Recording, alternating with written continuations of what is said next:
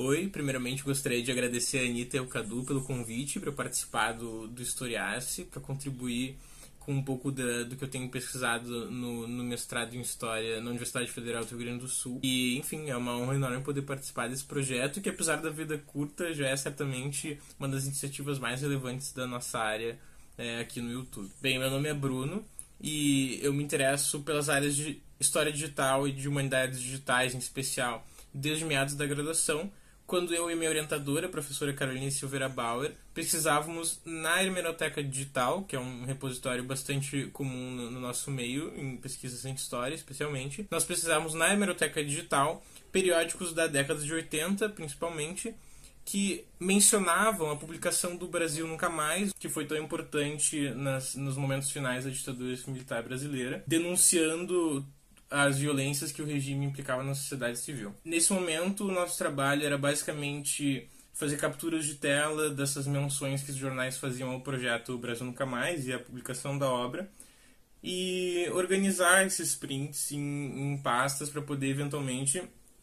se seguiu eventualmente numa publicação de um artigo da Carol uh, a respeito da recepção desse, dessa obra uh, naquele momento nessa fase da, da, nossa pesquisa, assim, que ainda era muito embrionária, a gente não se questionava muito sobre a qualidade digital daqueles arquivos, daquelas fontes com as quais a gente tinha trabalhado. Era simplesmente ao dado, a gente trabalhava com arquivos digitalizados, com periódicos que tinham sido escaneados e disponibilizados na hemeroteca. Então, o digital, o formato dessas fontes não era exatamente um problema para a nossa pesquisa. O que gradualmente foi mudando quando a gente deslocou o foco uh, dos periódicos e das publicações sobre o Brasil Nunca Mais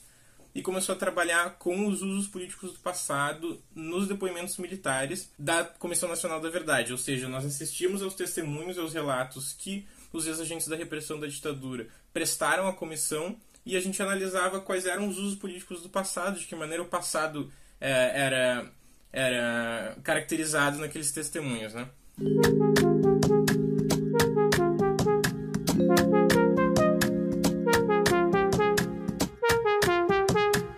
Nesse momento a gente ainda não também a gente ainda também não, não, não pensava as fontes digitais em, em seu formato, em seu suporte, né, em sua natureza digital.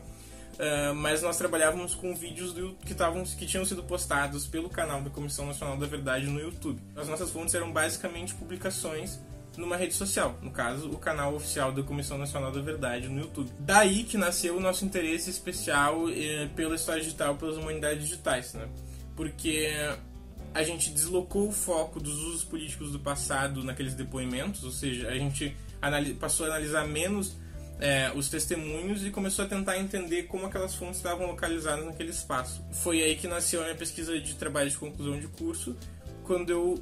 explorei os comentários que tinham sido publicados é, no vídeo referente ao depoimento do, do Carlos Alberto Brilhante Ustra na Comissão Nacional da Verdade que é um dos dois ou três vídeos mais uh, visualizados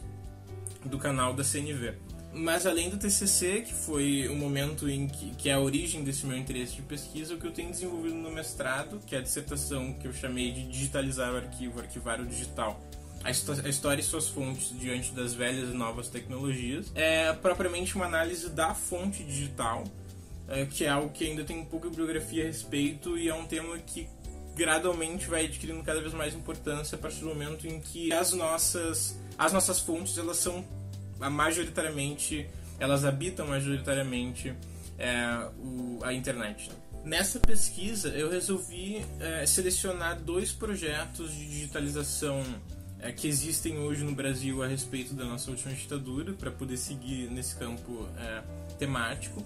que são o projeto Brasil Nunca Mais Digital, que é um repositório de todas as fontes digitalizadas é, que foram utilizadas na produção da obra no final da década de 80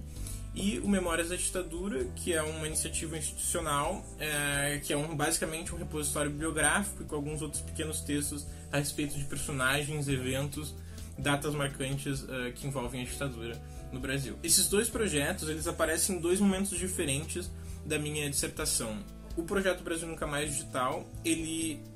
fica no primeiro capítulo da dissertação, que é o momento em que eu discuto mais propriamente a digitalização de arquivos, ou seja, fontes que existem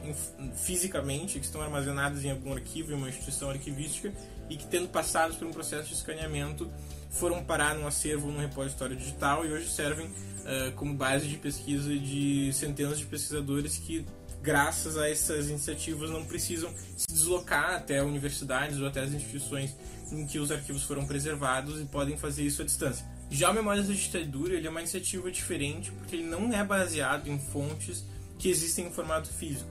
Talvez ele tenha sido produzido a partir dessas fontes, mas ele não é um repositório da digitalização desses documentos. Ele é realmente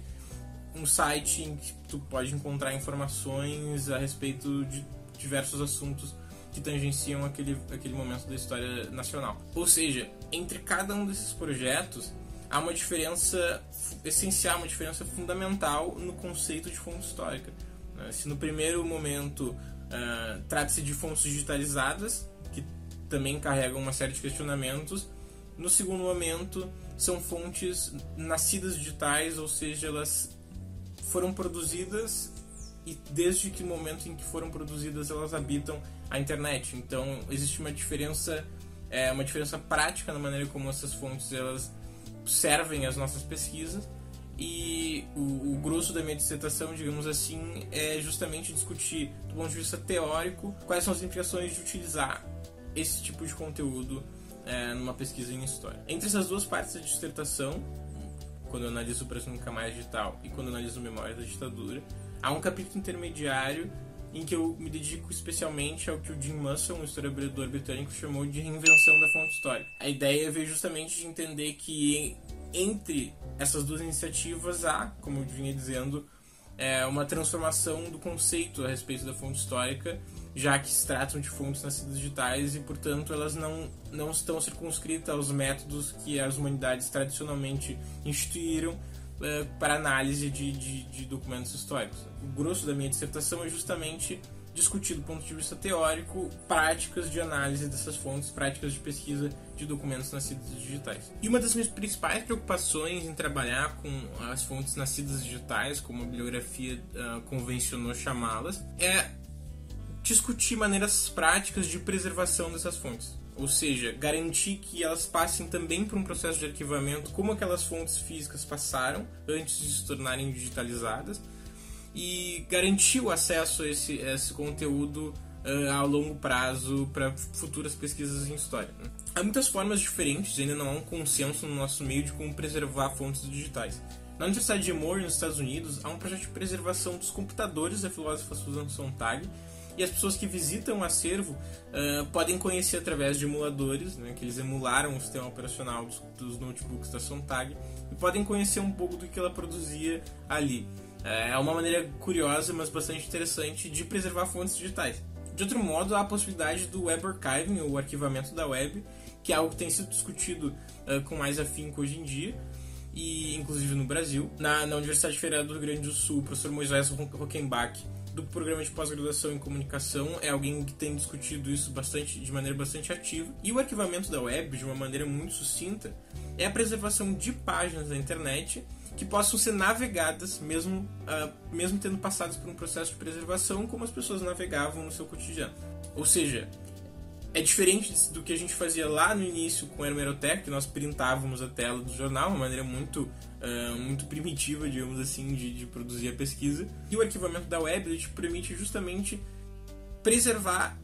o conteúdo completo da página, dependendo da, da ação do, do, dos, dos, crawlers, dos robôs que, que fazem esse, que executam esse processo, e ainda te permitem navegar nessas páginas preservadas. Outro tema que eu tenho discutido na dissertação e, em, outras, em outras pesquisas é pensar a prática do historiador e a identidade do historiador no século XXI, digamos assim. Se nas primeiras cadeiras da graduação, naquelas cadeiras introdutórias, nós aprendíamos a partir de textos manuais, digamos assim, como o historiador deveria se comportar, mesmo sabendo que esses textos tinham sido escritos no século XIX ou em meados do século XX, como nós podemos pensar na nossa prática profissional hoje? Dado o advento das novas tecnologias, que é algo que impacta não só a humanidade como um todo, mas o nosso trabalho. Além disso, eu tenho cada vez mais me interessado pelo tema das fake news e como se colocar dentro da nossa prática profissional entre combater as fake news do ponto de vista jurídico e como preservar as fake news do ponto de vista histórico, dado que elas são fontes de como a política opera hoje em dia. Bom, o problema das fake news é um assunto para um vídeo posterior, quem sabe, mas mais uma vez eu agradeço muito a Anitta e ao Cadu pelo convite e pela oportunidade de falar um pouco sobre o, o trabalho que eu tenho desenvolvido no programa de pós-graduação em História da URGS no, no, no mestrado. Obrigado.